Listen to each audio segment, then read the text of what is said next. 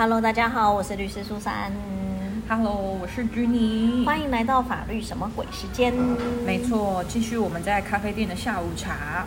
没错，哎，那我们以后节目是不是应该下午时段播啊？还是说，因为我们是晚上九点放新的，还是我们改天去那个酒吧录好了？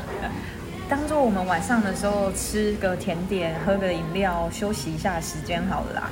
对我只是怕酒吧路可能都没有听到我们的声音，就一直听到旁边那个，比如说下课啊，或者什么摇摇酒的声音之类的。后来我们有点语无伦次，就不好了。对，那今天要跟大家讲，我觉得也算是最近开始大家可以稍微留意一下的一个议题哦，因为最近开始越来越接近接近年底了嘛，可能就是公司行号就会开始要办尾牙了。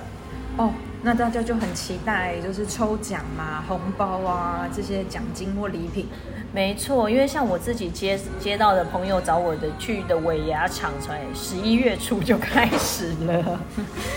尾牙办的真早。对，所以就是想跟大家讲，哎，好像最近尾牙会越来越多了，好像可以跟大家聊聊，如果你在尾牙的时候中大奖要怎么办？哦，中奖收起来啊，请客开心，捐出来。对，但是有时候啊，大家会发现说，哎，你可能中了奖，好像不是拿到全额，所以就想要来跟大家聊聊，为什么没有拿到全额这件事情。真伤感情，是谁扣了我的钱？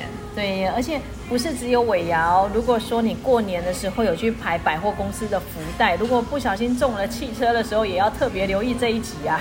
哦，那就是所有的抽奖啊，所有的奖金礼品都要扣税的这件事就没，错，你中奖可能就会有课税的问题啊，所以想要来跟大家聊聊，因为大家每天应应该都跟我一样吧，很期待可以中奖。很期很期待天上掉下来馅饼。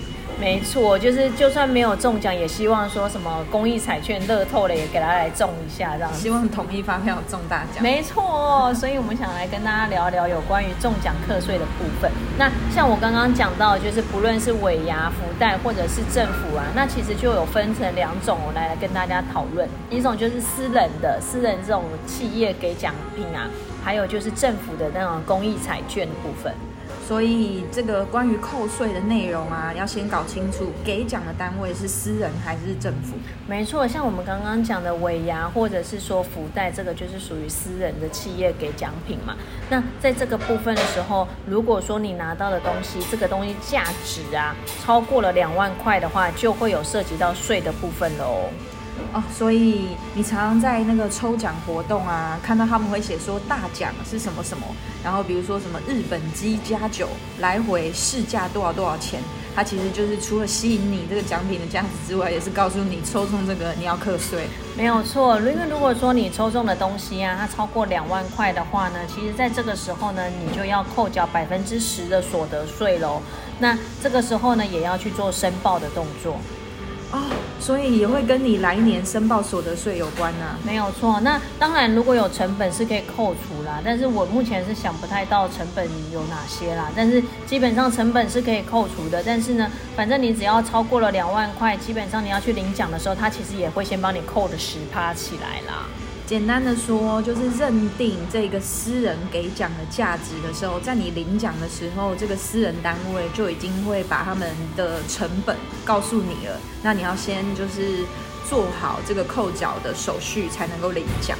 那有些人会说，啊，如果我中的是汽车，没有钱给你扣怎么办？那当然就是你要付钱过去给这个单位啊，你要缴这个扣缴的钱呐、你要先缴税才能领到车。而且其实你做这个扣缴动作的时候，其实你隔年你就会收到扣缴凭单，你就知道说，哦，你中奖的奖金，或者是你收到了这台车，你被扣了多少的钱起来了，这样子。因为这个给奖单位他们在提供这个奖项的时候，其实也有依法做申报啦。没错，没错。那基本上啊，就算没有达到两万块，虽然不用扣缴，可是其实也还是会有申报的动作出现哦。你依然有增加所得，各位国民。没错，只有在一千元以下的话是不用扣缴也不用申报的。所以你希望中呃很多次就是两百元的发票，也不希望一次中一千元的发票，是这种意思吗？没错，然后再来，我们刚刚讲到了像乐透啊、刮刮乐这种公益彩券的部分来讲的话，那基本上呢，如果说你你得奖的金额超过了五千块的时候，这个时候呢就会扣缴二十趴的所得税了。哎，税率比较高哎。对，但是它采用的就是分离课税，也就是说，在你得奖的时候，他给你扣了这二十趴以后，之后他不会再把这个钱记录到你的综合所得税里面去申报课税。哦，大家。政府给奖，如果是公益彩券的话，税的算法就有差别哦。对，那如果说没有达到五千块的话呢，就不用扣缴。所以呢，就回归到君宁刚刚讲的，我们希望就是乐透的那个彩券一次就是中两百块，现在是两百、一百还是五百？希望小奖不断啊！对对对，就是可能十张五五百块也好这样子，毕竟这税率是百分之二十。刚刚那个私人给奖的话，那个所得税率是百分之十，有没有？对对对，就是差别蛮大的。所以在这个部分呢，就是提醒大家，其实中到大奖的时候呢，虽然高兴高兴之余，你可能也要想一想，你可能会被扣多少钱起来。就是两个就是下午在录 podcast 的人一直在幻想。自己如果中奖的话该怎么办？哦，但是呢，当然了，我们也不会言的讲，有些公司它可能在发尾牙奖金的时候呢，或是呃礼品的时候，其实它根本就也没有去申报，也没有扣缴啦。其实这个好像有些企业也是有这样的情形啦。所以这些企业主呃让大家实领实拿，真是佛心啊。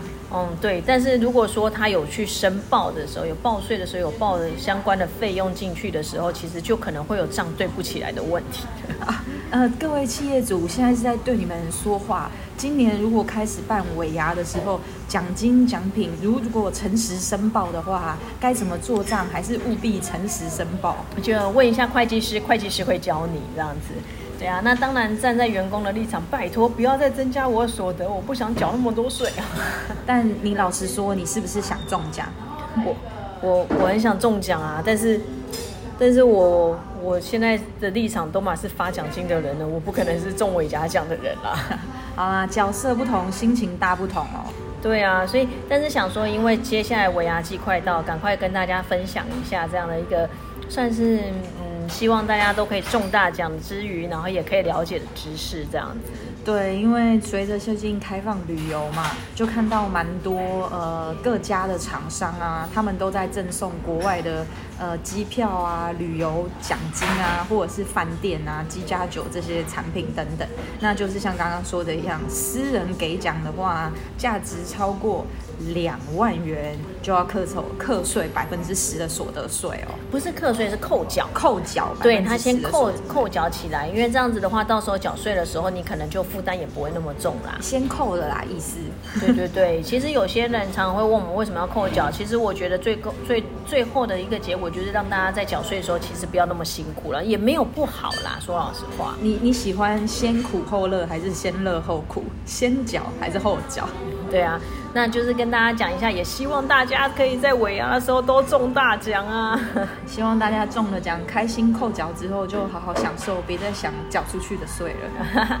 那我们这一集就到这边啦，希望下个礼拜再见喽！各位再会，拜拜。